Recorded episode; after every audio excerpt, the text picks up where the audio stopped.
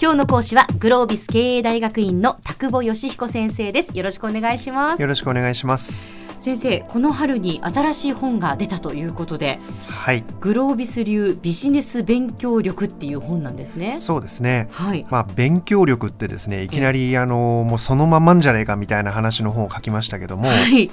あのなんでそういう本を書いたかという話なんですけどもね、えーちょっと前にですね、えー同じシリーズでグロービス流ビジネス基礎力っていう本を書きました。はい。でその本では、27歳からの MBA というサブタイトルをつけたんですけどえも、ええー若いうちにですね、ええ。どういう能力を身につけておかないとええ。えもう少しこうマネージャーになったりとかリーダーになってから、はい。えーなかなかいいビジネスができないかっていうことを、えー説明したくてそんな本を書きました。はいでその中に10個の能力を取り上げたんですけども、ええ。まあ、論理思考能力だとか、ええ。コミュニケーション能力だとか、はい。えーどうやって情報を集めるんだとかですね、ええ。ーそんなことをいろいろ書いたんですよね。えええでその本はその本でご好評いただいて多くの方に読んでいただいたんですけども、ええええ。ー書きながらですねえー発見してしまったことがあったんですね。ほうほう。でしょう、えーどうしたらその能力が身につくんだってういう、確かにそこが大事ですね。えーええ何を学べばいいのかっていうことを書いた本っていうのは、うん実は結構世の中にあったりもします。はい。じゃあ今度どうやって学べばよいのかっていう本はですね実は本屋さんに行ってもあまりなくせいぜい読書法みたいな本とかはいはい。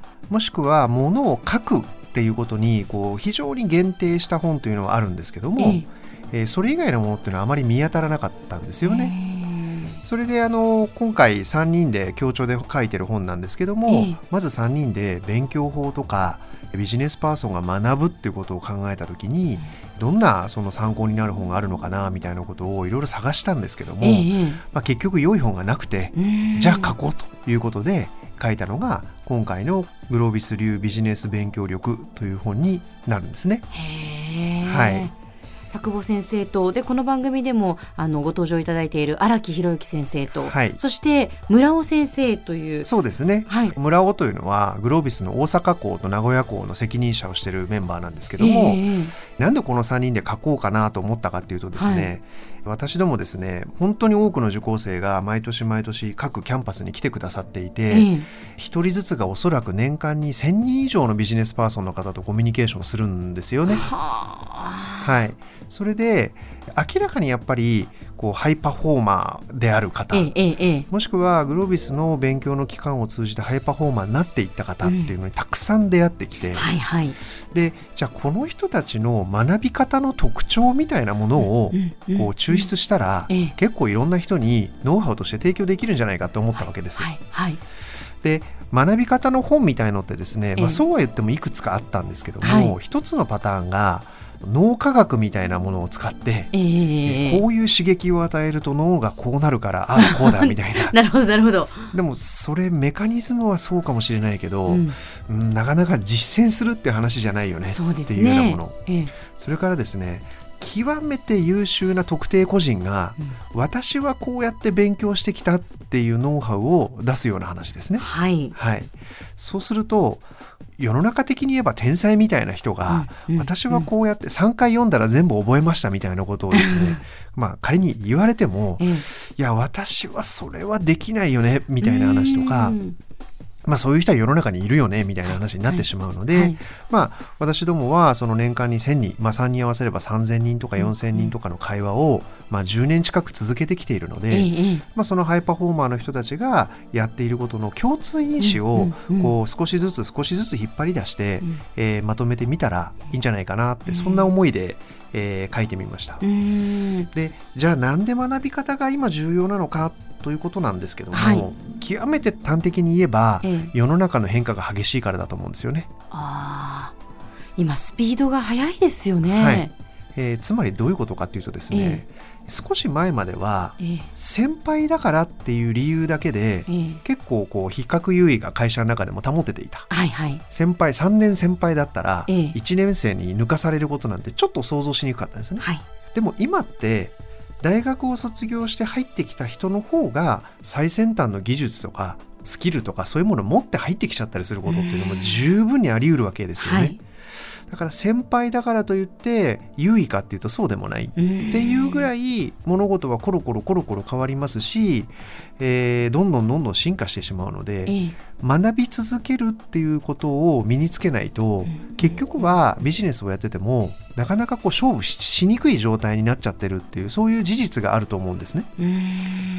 でそうするとやっぱり学ぶ技術みたいなものを身につけた人というのはトータル考えたら非常にやっぱりパワフルですし、はいはい、学び方さえ身につけてしまったらあとは何を学ぶかっていうお題を変えるだけですから、えええー、楽なんですよね。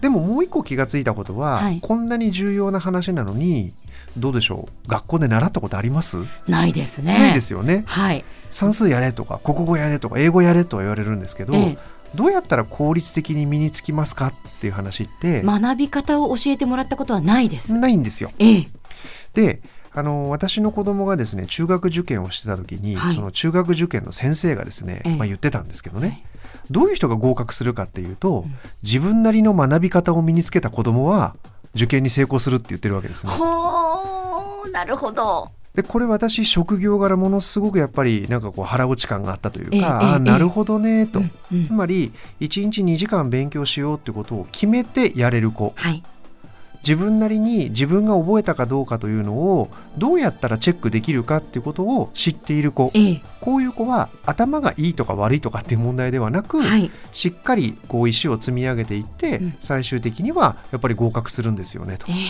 でこんなことを中学受験で言ってる先生がいて、ええ、やってることがあるのに、はい、大人はっていうことを考えた時に、うん。うん。はい、結構僕はショックを受けてですね。そうですね。あじゃあこれノウハウにしてお伝えしたら、うん、日本のビジネスパーソンの基本的な能力を、まあ、ベースアップすることできるんじゃないかなと、まあ、そんな気がしてですね、え、今回の、まあ、この本を、まあ、作るに至ったとまあ、そんなような感じで、えー、次回以降はですね、はい、この本で、ええ。ー、書いた中身を少し、えー、紐解いていきたいなというふうに思うんですが、はい、キーワードは、え学び方を学ぼうということなんです。学び方を学ぼう、はい、はい、でそうすればあとはその学ぶ対象を変えればいいので、えー、その後は本当にぐっと楽になるとそんなふうに考えています。わ、かりました、はい、次回からまた楽しみです、えー、今日の講師はグロービス経営大学院の田久保義彦先生でした。どうもありがとうございました。ありがとうございます